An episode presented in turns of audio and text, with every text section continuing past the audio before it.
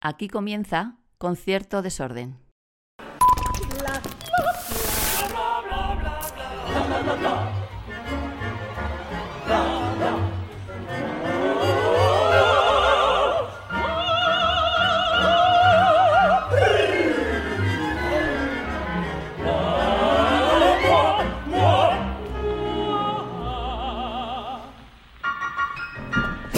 Bienvenidos, bienvenidas, un capítulo más. Vuelta a Madrid, vuelta al Teatro Real, pero es que como no volver a esta sala que es maravillosa, a lo mejor hace un poco de contraluz y no la apreciáis tanto, pero es que esto es esto es para vivir aquí, os lo digo. Em, quizá, lo adelanto, me veáis las piernas otra vez, pero es que hace un calor en Madrid a pesar, de estar en octubre y los ruidos, por eso oís el aire acondicionado, porque he querido mm, creo que es mejor que haya aire a evitar el ruido. Y tenemos a la orquesta del Ballet de Ginebra.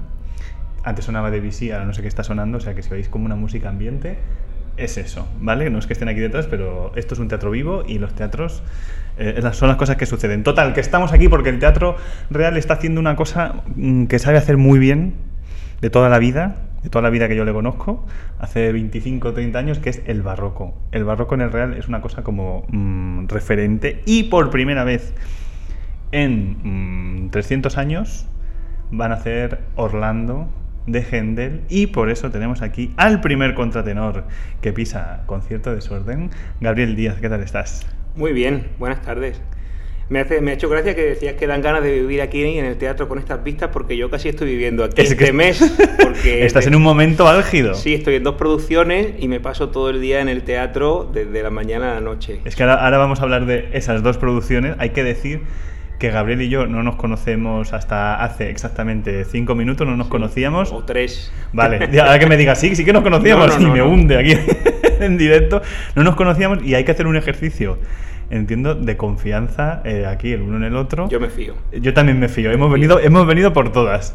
Y, y claro, yo no sé si ese ejercicio de confianza es una cosa muy habitual en el día a día de la ópera, esto de montar una ópera con gente a lo mejor que no conoces de nada y decir, pues vamos a crear algo juntos. Bueno, realmente ese es el día a día del músico, ¿no? Llegar y encontrarse con gente que viene cada uno de un lugar. En esta en producción de Orlando hay gente que viene de Francia, de Alemania, de Estados Unidos, de Italia, eh, de España, por supuesto, eh, de Inglaterra, y aquí nos encontramos todos y empezamos a entendernos. Es verdad que algunos ya nos conocíamos o nos, nos habíamos visto en alguna otra producción o en algún otro proyecto, pero pocos, realmente la mayoría no, no, no los conocía.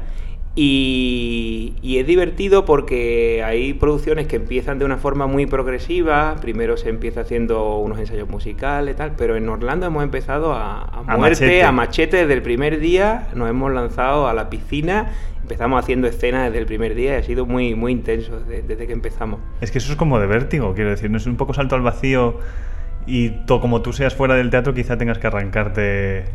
Venga, ahora soy Orlando y aquí lo que me pidan. Efectivamente. Eh, es verdad que como es una producción que se había hecho ya en Viena, algunos de los, de los Ajá. compañeros ya la habían hecho allí, ya tenían una idea de cómo iba a ser. Yo llegaba totalmente de nueva, eh, había oído un poco de, de- de cómo iba a ser la escenografía y tal, pero yo no, no- no tenía mayor idea. Y, y nada, ellos se lanzaron a la piscina desde el primer día, a machete, como hemos dicho, y yo pues allí alucinando y intentando pues subirme al tren, ¿no? Al- Sí, pero sí. al tren en marcha, me tenía que subir al tren en marcha. Oye, y esto, ahora, ahora desgranamos el Orlando porque es una obra que tiene mucho tema. Eh, pero antes, justo antes de que comiencen las funciones de, de Orlando, el 31 de octubre en el Real, comenzarán antes en coproducción con el Real en el Matadero de. Madrid. Un beso para todo el barrio de Arganzuela, que es mi barrio, y es que el Matadero lo dejaron eso, una cosa fina. Que mm, estrenas allí La Regenta, que es una ópera totalmente en coordenadas, entiendo, totalmente distintas. Totalmente distinta. Pues no puede ser más distinta, creo. Y, te, y claro, y te llama Bárbara Yuk, un beso para ella, que va a pasar pronto por aquí también de nuevo, y te dice, supongo, bueno, te llama Bárbara Yuk, o quien te llame, no lo sé, pero ella es la directora de escena, y dicen, te vienes a hacer de sapo, de lo grotesco, de la regenta, Y eso también es otro ejercicio de confianza máximo. Totalmente. Eh, hago el personaje del sapo en La Regenta, que es un personaje que tiene poca parte cantada, aparece en varias escenas, tiene más, más componente escénico que, que cantado es un personaje, digamos, pequeñito. Pero simbólico. Pero muy simbólico. pero muy simbólico y que es como una, una, mancha de color en una, en una ópera que podríamos decir, entre comillas, que es en blanco y negro, que es muy oscura, y de repente el personaje del sapo es verde, es de colores y es eh, pues una locura, es como algo psicodélico y aparezco allí y, pongo una nota de, de, histrionismo y de color en medio de, en medio de tanta... Una historia de drama... Totalmente. Y veo que eh, ocurre en óperas contemporáneas que la voz de contratenor se usa un poco para eso, para romper un poco con, con, una cosa un poco más monócroma. En el eh, Abre Cartas de Luis de Pablo, que también participé aquí en el Teatro Real hace un par de años, yo hacía un, un personaje también pequeño, que era un, comisario, un comisario franquista, que aparecía allí y ponía una nota de histrionismo total y pegaba cuatro gritos. Además, había un momento que se callaba todo el mundo y yo pegaba unos gritos y los ponía todos firmes. Y veo que el contratenor en la ópera contemporánea, o al menos en España, se usa mucho en, en ese tipo de papeles así muy un destello fuerte. ¿Sois más como una herramienta? Bueno, somos. No, perdón, ¿eh? Que no, un es, un no, es un recurso, es un recurso. En el barroco eran los héroes, eran los, caballeros y los reyes y los, emperadores y tal.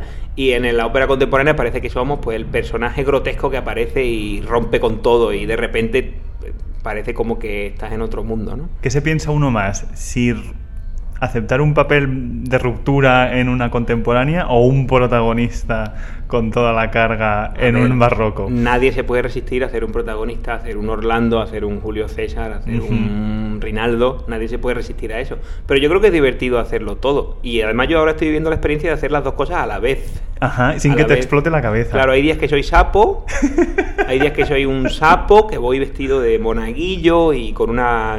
¿Sapo monaguillo? Sí, sapo, claro, porque el personaje del sapo es un, bueno, un monago, es como un, un religioso, un monje, un cura.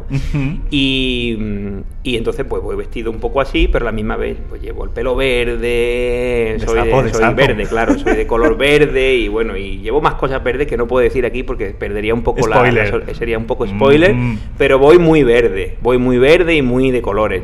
Y a la misma vez, pues estoy haciendo de, de, Orlando, ¿no? Un caballero, que en este caso no es un caballero, sino que es un antiguo combatiente, pero pues un, un héroe, ¿no? Un héroe que lucha con sus demonios y un personaje muy dramático, ¿no? A la misma vez que un sapo loco.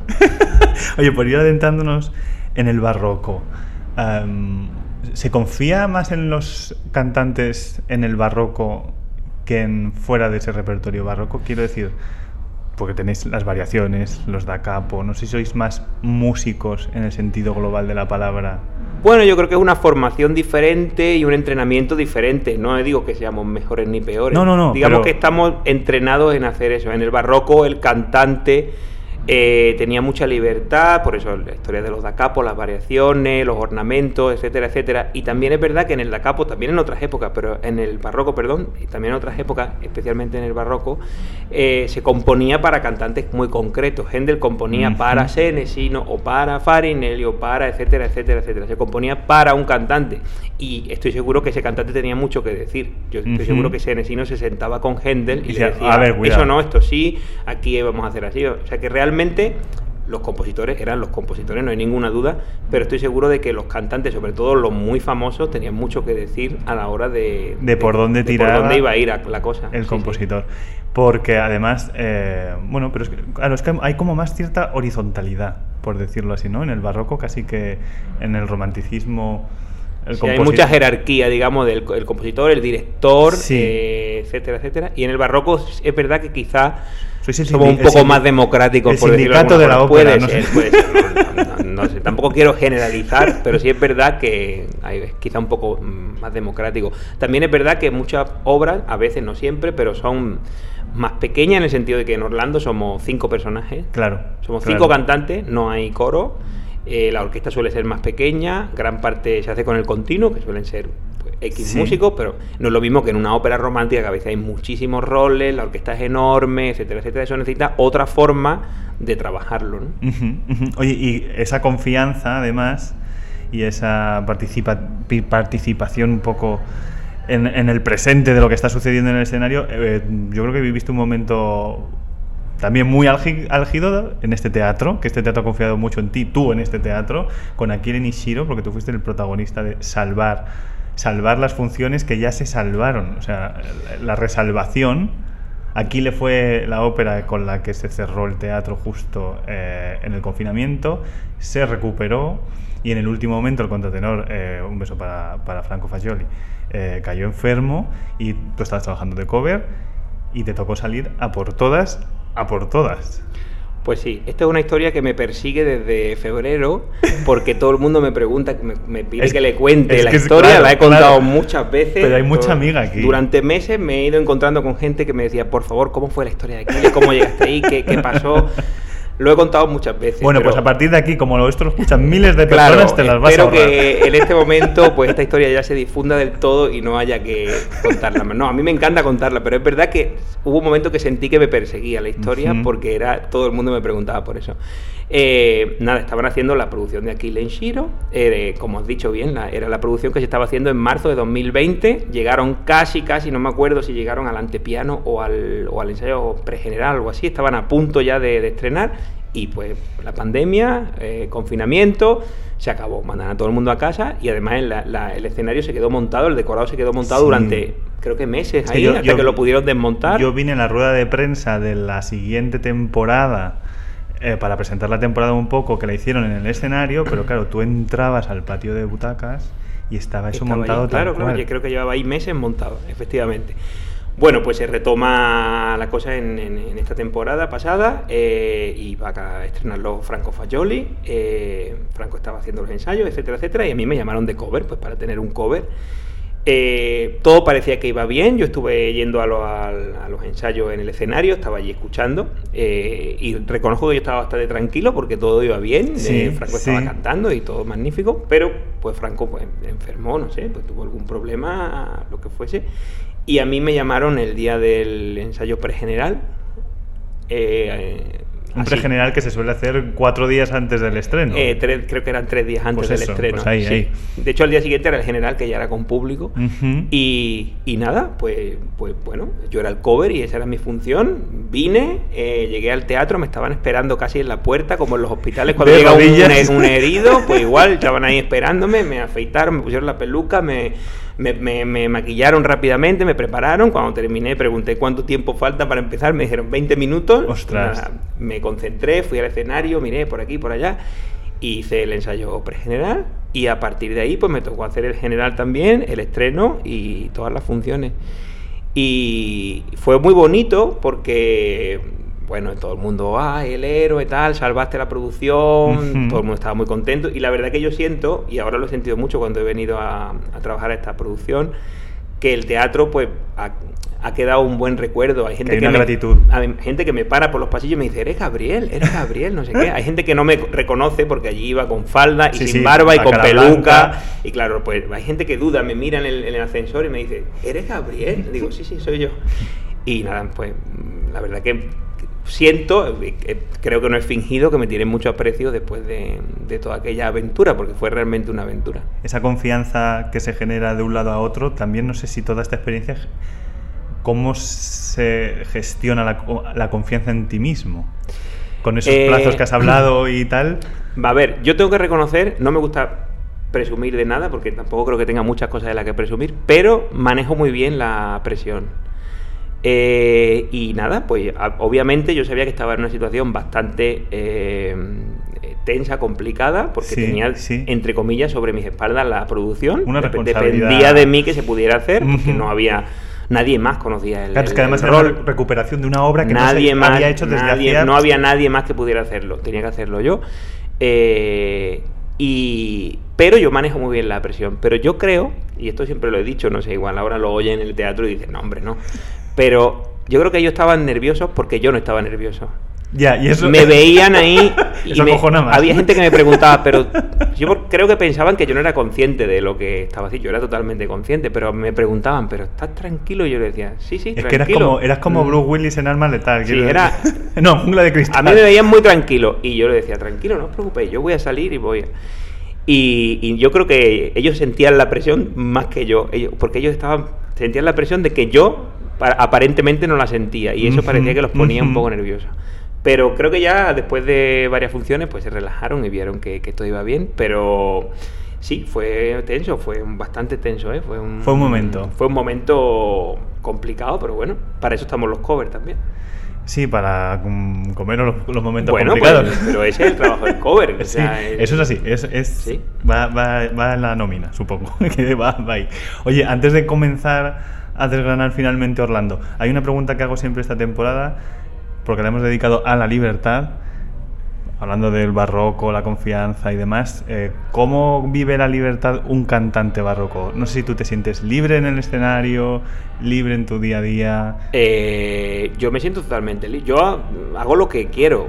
Quiero decir, yo siempre tuve muy claro que quería ser cantante y quería ser contratenor, desde muy pronto. Ajá. Eh, fui consciente de ello tan pronto que yo no tenía herramientas pa- para conseguirlo, pero yo tenía claro que era lo que quería. Es como el niño que dice, yo quiero ser astronauta. Sí. Y Sí. dice, vale, pero ¿cómo vas a ser Pero astronauta? claro, hacer la carrera de astronauta. O Claro. la carrera de contratenor, Claro, que pero no quiere- si quieres hacer la carrera de astronauta y vives en, no sé, en, en- en Florida, al lado de donde está la NASA, pues igual lo tienes más fácil. Tiene hasta pero yo vengo de un pueblo de Andalucía donde no había contratenores ni alrededor ni nada. ¿Y en qué momento, por dónde te viene la...? Bueno, a mí me gustaba, yo iba al conservatorio, tocaba el piano, etcétera, etcétera, pero me gustaba la música antigua y me gustaba mucho el timbre de contratenor, escuchaba muchos discos de contratenores y me, me- me gustaba y imitaba, imitaba en casa y por ahí me di cuenta de que esto funciona y esto me gusta y tal, y un momento que decidí yo quiero hacer esto, pero no tenía ni idea de cómo, de cómo llegar a eso. ¿no? Entonces yo me siento muy libre en el sentido de que hago lo que he querido siempre. Ujú. Yo siempre he querido cantar música barroca y cantar de contratenor. No solo ópera, hago mucho otro tipo de repertorio, pero era lo que yo quería Sí, hacer. Pues check, check. Efectivamente. Entonces, en ese sentido, eh, no puedo sentirme más libre.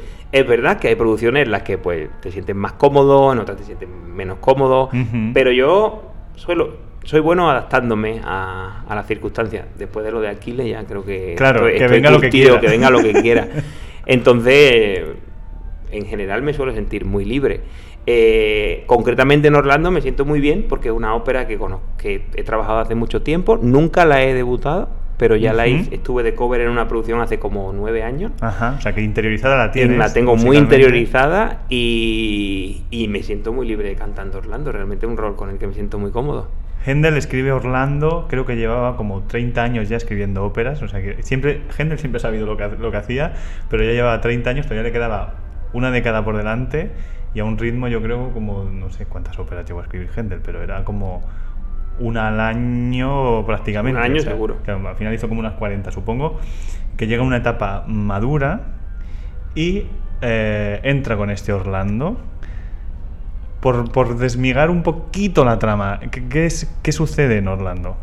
A ver, las tramas de las óperas barrocas a veces son- muy simples. Es que esta es muy sencilla en realidad. Orlando es un caballero que, pues tal y como se entiende en, la, en esa época de los caballeros, Sí. eh, su, su destino es sacar la espada, desenvainar la espada e irse a batallar y a, y a batirse en duelo. Sí, cosas de, cosas de claro, caballeros. pero se enamora.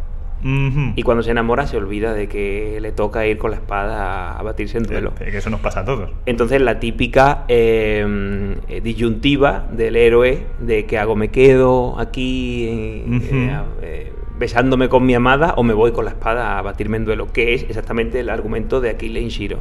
Es el, Sí, mismo, claro, es es el que- mismo argumento. De hecho, en la- en- en- muy curioso que en la primera área de Orlando, la letra dice, no era menos hombre Aquiles por haber, por haber estado vestido de mujer. Ajá. Lo dice en la, en la primer, en el primer área, ¿no? El, el texto del primer área. Eh, entonces, en todo esto, Orlando empieza como a volverse loco. ¿Por qué? Porque Angélica, de la que está enamorada, en realidad no está enamorada de él, sino de Medoro. Esto ya, claro, esto es una trama ya que se extiende Claro, luego en el tiempo. El de- enredo, pues Sí. la- su amada no, no, no le corresponde, sino que se enamora de otro. Y eso le hace volverse loco. Y en, en esa locura, pues es como una especie de, de- eso, ¿no? de- de- de- De- pierde la cabeza completamente y empieza a ver visiones. Y es un poco Quijote.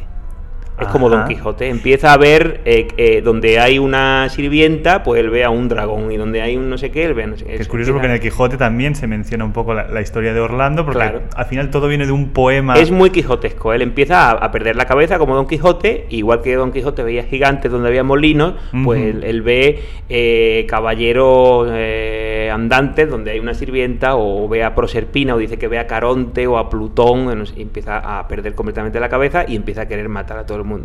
Obviamente. eh, creo que no estoy haciendo spoiler con esto, hay un final feliz y él recupera la cordura como es de imaginar. Ajá, la cuestión es si es el final feliz para ella también o no. Bueno, es Ah, un final, es un final agridulce, tampoco quiero contar mucho, Claro, pero es claro, verdad que es un final. Estas historias de la Sí. perspectiva de hoy dices. Claro, es un final feliz visto de la- desde la perspectiva de aquel momento.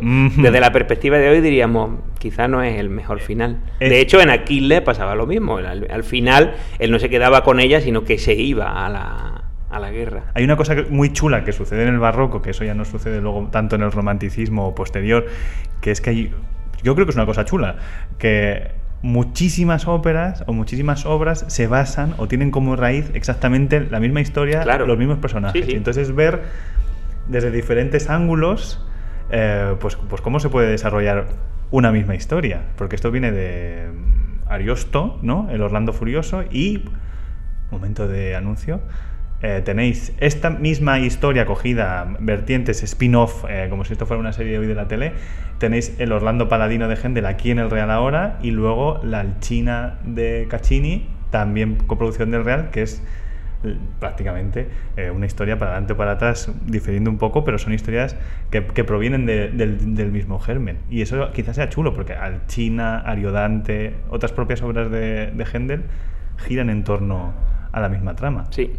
Eso quizá mm, te puede nutrir más el personaje si, si al final acabas un poco...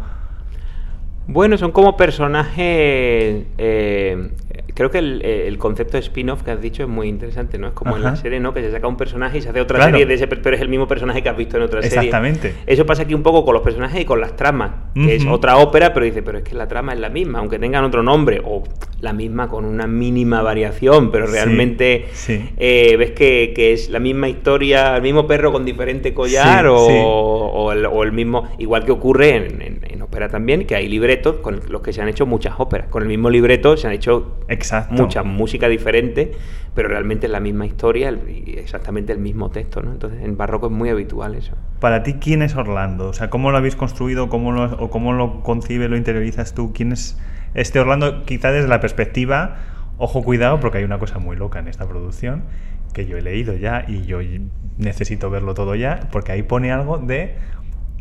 No me acuerdo si pone inspirado, eh, así como aromatizado, eh, de Taxi Driver de la película. Efectivamente, eh, Orlando en esta producción es, bueno, en realidad no se aleja mucho de lo que era en, en- eh, originalmente. Es un, un- un soldado, un Sí. luchador, un caballero, Claro. un soldado, un excombatiente. Creo que originalmente Klaus Guth lo pensó como un excombatiente de Vietnam. Ajá. eh, que lucha con sus demonios de, de, bueno, pues los traumas que te causa haber estado en el campo de batalla, ¿no? Eh, y eso, esos eh, traumas son también los que le hacen volverse loco. Y empieza, pues, eso, a ver, a tener visiones, a tener alucinaciones, a, a perder un poco la, la cordura, ¿no? Eh, entonces, en este caso, pues Orlando no es un caballero andante con una armadura metálica, sino que es, o con una espada, sino que es un, eh, un soldado con ropa de, de camuflaje Sí, sí. y una chupa de cuero que, que, bueno, que ha combatido en Vietnam y que pasa una especie de trauma eh, por haber eh, estado ahí y eso le provoca pues la pérdida de la cordura, ¿no? Se- se Que ojo, cuidado, que, que- que, claro, decimos que la historia es básica y que, que- lo es, porque luego en- entra el amor en juego y demás, pero es una cosa eh, súper dura y súper actual, por desgracia, porque mm, dices Vietnam, pero ahora mismo podría estar sucediendo. Claro, en cualquier otro varios, sitio, en varios efectivamente, lugares. efectivamente. Eh, con toda su tremendidad. Es eh, flipante. Oye, me decías antes eh, que Händel escribía para Senesino. No sé si puedes presentarnos un poco para la gente que no sepa esto de la porque Senesino era un poco la Meryl Streep de la época, o sea, todo lo hacía y lo hacía bien. Sí, como Senesino era la, la estrella de Händel, ¿no? Y, y creo que el, el- Händel es un genio, por supuesto, y la música que hizo es genial, pero creo que si no hubiera ido de la mano de Senesino hubiera sido, no voy a decir menos genial, pero muy diferente. Ojo, cuidado, ¿eh? Lo que está diciendo. Claro, es que era, eh, era, no sé, es como decir que Händel era el entrenador, pero Senesino era el, el- el futbolista Sí, estrella. el- como un, como un ¿cómo, cómo se llama este de los coches? Em, Eh, Fernando Alonso. Fernando Alonso sin una carrocería. Claro, es que uno necesita del otro. Eso. El, el- el- el- el piloto necesita del, co- del motor, el coche, y el motor necesita del piloto. Realmente uno se necesita, ¿no? Se retroalimenta. Eh, pues Senesino era un castrato de la época que, si no me equivoco, era de Siena, por eso era lo de Senesino, porque venía de Siena, Ajá. en Italia. Y parece ser que fue uno de los grandísimos cantantes, grandísimos castratos del barroco. Eh, siempre el más conocido es Farinelli. Farinelli era un Sí. castrato soprano y Senesino era un castrato alto. O sea, los, los roles que escribió Händel para Senesino son más graves que los que se escribieron en general para Farinelli. Y para Senesino escribió pues muchos de los roles más famosos de Händel, Julio César, Orlando, eh, Andrónico en Tamerlano, muchos, muchos. Y era pues su mano derecha. Y como te decía antes, estoy seguro de que Senesino participaba del proceso creativo de la composición, porque Händel componía para su voz, para su estilo, para su timbre.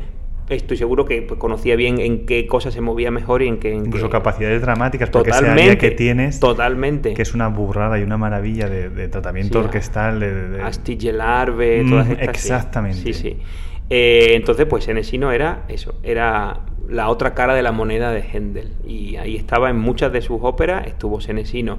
Eran superestrellas, ganaban mucho dinero, eh, hacían contratos anuales, hay por ahí los contratos donde dicen cuánto ganaban. Y eran, Que para la eran- época eran era- cantidades astronómicas para la época. Y la gente iba al teatro a ver, a ver la ópera de Händel y a ver a Senesino, por supuesto. De hecho, creo que se metió en una especie de movida, y aquí a lo mejor estoy metiendo la parte, pero se metió en una especie de movida porque algo pasó en un escenario con otra cantante a la que se arrimó demasiado en aquella época. Ah, puede ser. No conozco bien la anécdota. Lo voy a contar por encima, pero me perdonáis, por favor, musicólogos especializados en Senesino, si estoy metiendo la gamba, precisamente. Pero eh, él se arrimó demasiado en una escena como de amor o de algo así, no, no, no recuerdo en qué ópera, y entonces la soprano dijo, oiga, este señor me está acosando, para que veáis que tampoco es una cosa de ahora, sino que venimos de hace 300 años. Y entonces, ¿qué pasó? Que esa señora estaba casada, pero estaba casada en secreto.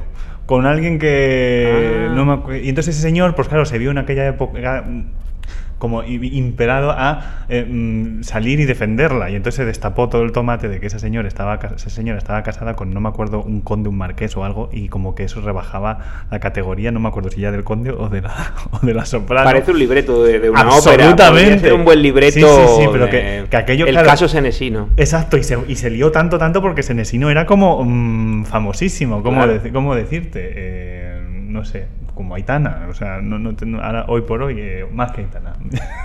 Me están poniendo cara de, por favor, vale, más que Aitana. Anyway, eh, dicho toda e- esta última lista de tonterías que he soltado ahora mismo por la boca en cinco minutos, eh, vamos con la pregunta del público. A ver. Alguna creo que he pisado, pero es que, es que lo, lo pedía lo que me estaba contando A Gabriel. ver. ¿Vale? Puedes remover, sacar, si quieres que las abra yo, las puedes abrir tú, como tú estimes. Puede salir de todo, ¿eh? Bueno. Venga. Y esto dice.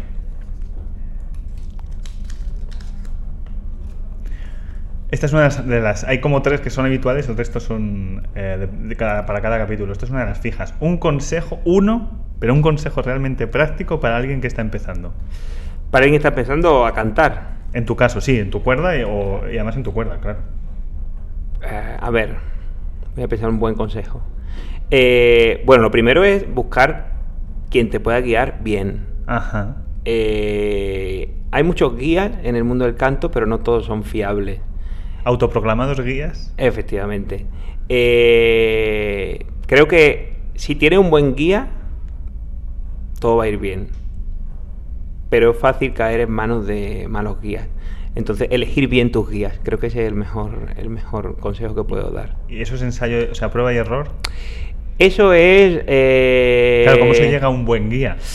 Sí, eh, es difícil. Es difícil. Sí. Sobre todo no es que sea difícil llegar a uno bueno, sino que es muy fácil llegar a uno malo. Que el, el- claro. Sí. Eh, creo que, bueno, eh, viendo que, que te gusta, que, que estética te gusta, puedes encontrar el tipo de cantante que te puede ayudar o que te puede al menos aconsejar quién te puede ayudar. Sí. No dejarse guiar por el primero que pasa. El primero que se cruce. Sí. Yo he tenido mucha suerte Sí. eh, con los guías que me he encontrado y he sido siempre muy selectivo y muy prudente. Y, pero también veo mucha gente que no ha tenido tanta suerte y eso es fundamental. Y pueden ser guías, porque yo ahora desarrollo la pregunta. Hablo pues de, profe- de quien te forme. O, o alguien de- que te escuche cercano. Puede Sí. ser también una guía. Mira, un guía puede ser desde alguien que te alguien que te diga quiénes son los buenos guías, desde alguien que sea tu profesor, desde alguien que te diga qué repertorios te van mejor, desde alguien que te diga lo que todavía no debes hacer. Eh, todo eso son tus guías. Y Que, alguien puede- que- que pueden estar encarnados en una sola persona o pueden ser varias personas. Ajá, claro. ajá. Perfecto. Dale a otra, que hay tiempo. Venga, va. Sí, hay dos, siempre abrimos dos o tres. Venga. Venga. Cierro una. ¿Y se cae?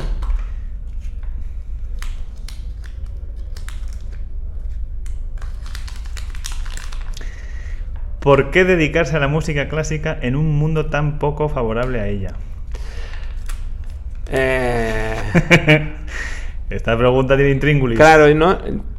uniendo con lo que yo, yo he dicho antes, eh, en el momento en el que yo decidí que quería dedicarme a la música, que fue muy pronto, yo no era consciente de que el mundo era, no era favorable a ella. No, no, no te planteaba, eh, cuando Porque- tienes cierta edad no te planteas Y porque cosas. ves el ideal de las cosas. Claro, cuando te pasa el ellas. tiempo, cuando pasa el tiempo, a lo mejor, pues puedes decir, yo lo digo un poco de broma, digo, ¿por qué me he dedicado a esto? Me debía haber dedicado a Bueno, pues cosa". eso lo podemos decir todos en cualquier día de Claro, trabajo. sí. efectivamente.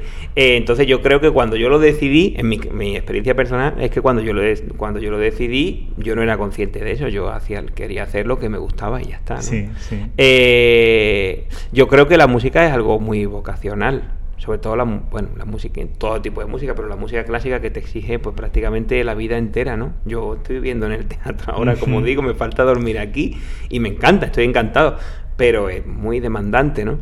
Entonces, si no es vocacional, no, no tiene ningún sentido. Y si es vocacional, te da igual que el mundo sea... Todo lo que pueda ocurrir. Claro, pues... Mantener ese ideal es parte de tu obligación. Yo creo que sí, y también yo reconozco que soy un privilegiado, entre comillas. Estoy aquí en el Teatro Real, en un teatro estupendo, haciendo una producción genial. O sea, no todos los colegas tienen ese, ese- esa suerte, ¿no? Entonces yo lo que siento cada día es que qué suerte tengo y voy a aprovecharlo. Vengo aquí con mucha alegría cada mañana, aun sabiendo que me voy a pasar aquí el día entero. Y doy fe porque le hemos arañado una hora a la hora de comer. Claro, vengo, vengo encantado. Eh, pero creo que si lo que si realmente tienes claro qué es lo que te gusta, pues ya está, no hay, no hay que plantearse. A por ello sí, porque al final, eh, bueno, es que el mundo es hostil a casi todo ya. Sí, lo cierto es que esto, esto lo, lo- lo vamos a hablar también más adelante porque ya hemos grabado ese capítulo con, con Nuria Esper y vivimos en un mundo que es así. Entonces Es, depende de que un día te levantes con más fuerza o con más optimismo y, y o porque estás viviendo ciertas cosas en tu mundo pequeño positivas y lo ves de una manera y otros días pues le sucederá a, a todo el mundo, supongo. Pues sí. Ahí vamos. Venga, una última Venga, la última. y voy yo luego con la pregunta final. A ver. Venga. A ver si sale algo más concreto de contratenor. Porque las hay, lo juro. Joder, es que le han salido todas las filosóficas. ¿Qué bueno, hacemos? está bien. Pues te ha tocado la, la que. Es que esto en mi época había una cosa que se llamaba. eh, se llamaba humor amarillo en mi época. Yo me acuerdo de humor Era amarillo. buenísimo ese programa. Sí. Ahora ya no se llama así porque la corrección eh, se hace llamar el castillo de Takeshi. Bueno, que era el título original en Sí, japonés. pero aquí Takeshi como, aquí como los 90 éramos los 90 era una cosa muy loca. Ya. entonces, entonces había una prueba, no sé si te acuerdas, que sacaban como bolas y dependiendo de la bola te tocaba luchar contra un Efectivamente. o contra alguien flaquito. Uno muy flaquito o uno muy grande. había un grano como de café enorme, Sí, sí. había una cosa así. Pues te ha tocado el enorme. A ver. ¿Cuál es el sentido de la vida? Pues mira, yo eh, creo que la parte mala es que yo no lo sé. Y la parte buena es que creo que nadie lo sabe. Pero ahí estamos. Nadie lo sabe. Ahí estamos. Eh, o sea que el sentido de la vida es el que tú quieras que tenga. Y ya está. No sé. Para mí el sentido de la vida hoy es cantar Orlando, mañana pues será otra cosa. Claro, eh, es que además cada es eso. día, sí. Pero De- no de- creo que nadie sepa cuál es el sentido de la vida. ¿De qué No. vida y en qué momento de vida? Efectivamente, efectivamente. Pero bueno, ahí está, porque cuando terminamos todos los programas, esta persona que envió esa pregunta la rebotaremos de vuelta. para que responda. Exactamente. Para que responda. Para ver cuál es- es- Pregunta rebote. Claro, ¿de dónde viene esto? ¿De dónde- Bueno, pues yo sí voy a hacer una pregunta, porque has dicho antes, eh, has hablado de que eh, los, eh, los castrados, que uno era, pues tenía una tesitura más aguda, otro más, más grave. No sé tú cómo tú clasificas tu voz de contratenor, que no es lo mismo, pero hoy en día creo que se abre mucho el melón de las eh, vocalidades de contratenor. De hecho, Sí. Franco Fayoli alguna vez me ha dicho, yo soy mezzosoprano, Sí. yo me considero así. No sé en tu caso si consideras que te sientes cómodo con X eh, nomenclaturas o etiquetas o si te sientes más cómodo sin ellas o... Eh, las etiquetas pueden ser infinitas. Porque mm, si tú miras cuál es la etiqueta de Orlando, la etiqueta que pensaría Händel para Orlando, no pensaría que era para una mezzosoprano o para una tal o para una, pensaba que era para Senesino. Esa Claro, es la etiqueta, porque claro. lo escribía para una persona. Si lo hubiera escrito para otra persona, lo habría escrito diferente. Sí. O sea, hay tantas, tantas, tantos tipos vocales como personas. Cada persona es un, un tipo vocal. Exacto. Entonces, yo me siento muy cómodo con todos los roles que Händel escribió para Senesino. Ajá. Quiero pensar que Senesino tenía una voz parecida a la mía, una tesitura parecida a la mía, Claro, un, un tipo de voz parecida a la mía. No la puedes escuchar, la no la puedo escuchar, leer. obviamente. Puedo ver lo que se escribió para él y cuando yo canto eso me siento muy cómodo. Entonces me imagino que debía ser algo parecido. Eh, si me tengo que definir, yo digo que soy como un castrato alto. Obviamente no soy castrato, Ajá. pero el equivalente a un castrato alto. Los, los roles que se escribieron para Senesino y para otros castratos altos a mí me funcionan muy bien en mi voz. Entonces es lo que ellos digo que soy si me preguntan, pero intento no definirme mucho porque puede haber algún rol que no se escribió para Senesino, sino para algún castrato mecho que pueda hacer. Sí, que pueda... Pero no soy, yo no soy un sopranista, no soy muy, no soy una soprano, no soy un soprano masculino, ¿Y, no. si, y si no, todos reinterpretar? Porque quiero decir, también hay contratenores haciendo Mozart. También, o haciendo también. Rossini, que quiero decir... Sí, sí, también. ajustar Y bueno, y. Mozart escribió roles para Claro. Ascanio y bueno, ahí hay otros, ¿no? También todo. O sea, el, el mundo de los castratos se alargó en el tiempo, no, no termina con el barroco, ¿eh? Duró un poco. De hecho, hay grabaciones del último castrato Sí, cierto. que son de principio del siglo XX, no Sí. me acuerdo de qué año, Sí, pero hay. así como sí, poco- porque ella era un señor muy mayor y le pidieron que lo grabara pues, por tener un Sí, documento. no recuerdo cómo se llamaba este hombre. sí. Moreski, creo que se llamaba, creo que se llamaba sí. Moreski, no estoy seguro, pero me Sí, suena que era ser. Moreski.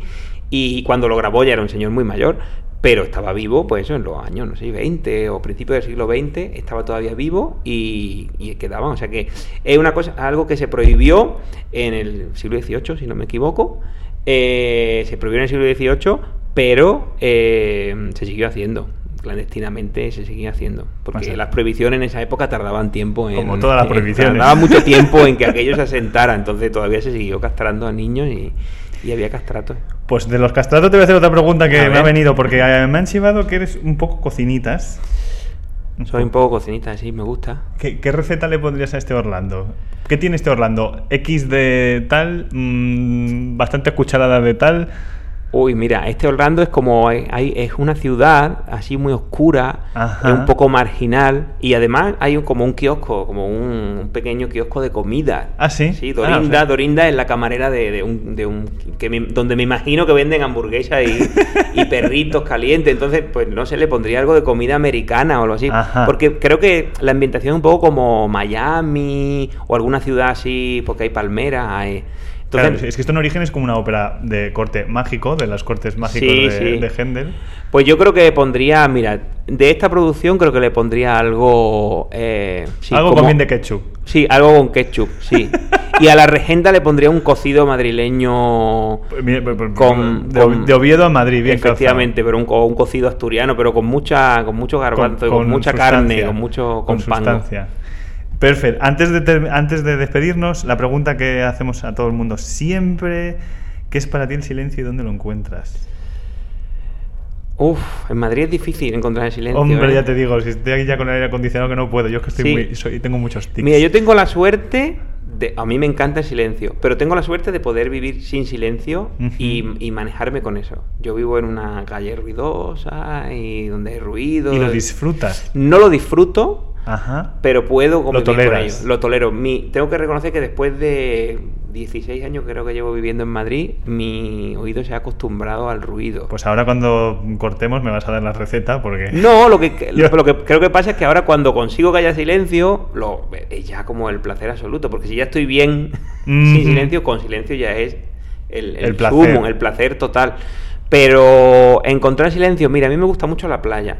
Yo, de, de- la típica pregunta de mar o montaña, yo soy de mar, totalmente de mar. Y me encanta pues un paseo por la playa temprano y con el sonido del mar, que para mí es como el, el silencio del el Sí, ruido es un del ruido mar. blanco maravilloso. El ruido blanco. Ese ruido blanco me encanta. Por eso se ha venido a vivir a Madrid. Claro, que no hay mar y que hay ruido todo el tiempo y que no es blanco, es ruido marrón. Sí, es muy marrón, muy Sí. marrón. Oye, eh, Gabriel, muchísimas gracias porque te hemos arrancado este ratito entre producción y producción. Ha sido fantástico. No os perdáis. eh, claro, esto cuando esto se emita, la regenta ya ha pasado. ¿Os lo habéis perdido? Culpa vuestra es. Pero si os habéis perdido la regenta, no os perdáis Orlando, por favor, a partir del 31 de octubre. Teatro Real, que de verdad os digo, yo he crecido. Yo amé el barroco gracias al Teatro Real. De las producciones que iban haciendo, porque no era una cosa que estuviese en mi día a día. Y siguen haciendo cosas muy chulas en torno al barroco con Gabriel Díaz. Gracias. A ti. ¿Estás? ¿Estoy? Vale, venga, un momento que se haya grabado. Vale, venga, un momento que se haya grabado. Vale, venga, un momento que se haya grabado.